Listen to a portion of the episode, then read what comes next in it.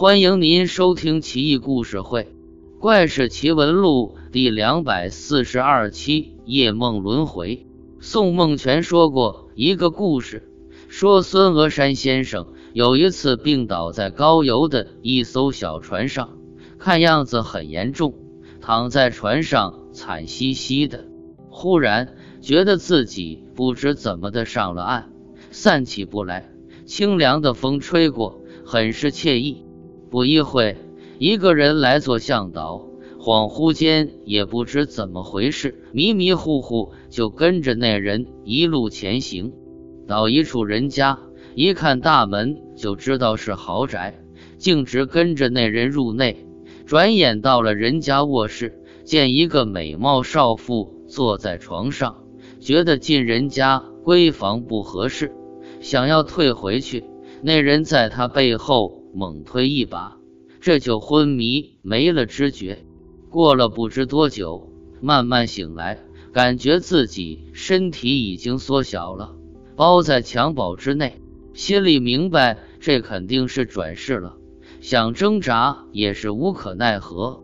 想说句话，只觉得脑门阴风灌入，打了个冷战，死活说不出话来。环顾室内。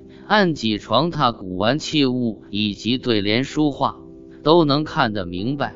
转眼三天过去了，这家丫鬟抱着转世的他洗澡，一不小心把他掉在地上，他就再次陷入昏迷。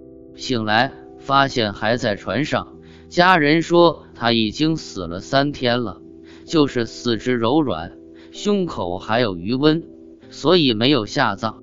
孙峨山一听，赶紧要来纸笔，把所见所闻写了下来，派人送至梦中轮回之处，想劝那家主人别责打丫鬟，而后详细告诉家人到底是怎么回事。当天，孙峨山就痊愈了，径自来到那户人家，丫鬟婆子他都认识，上前打招呼，搞得人家莫名其妙。一问那家主人，老来无子，根本就没有小媳妇生孩子三天就死的那事。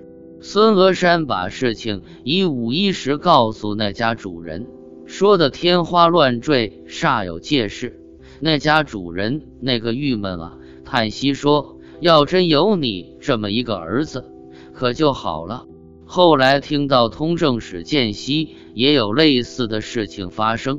也都记得轮回所在的道路门户，真的去查访，果然是人家那刚死了儿子。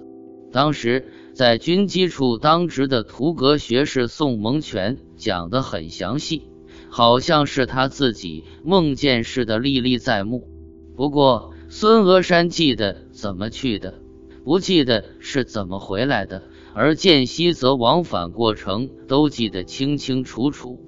而且更邪门的是，建熙在回来的路上还见到死去很久的老婆，二人还依依惜别，话语温存呢。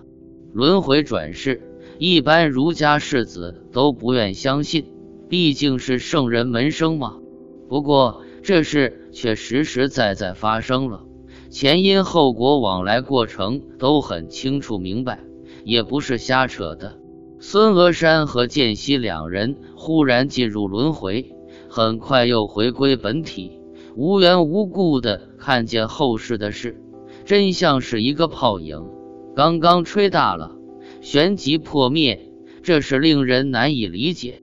陆河之外，圣人存而不论，这句话出自《庄子·齐物论》，意思就是说，天地人世间之外的事物，圣人知道。它存在，但并不说和议论它，说的就是这些诡异可疑却又无法理解的事情啊。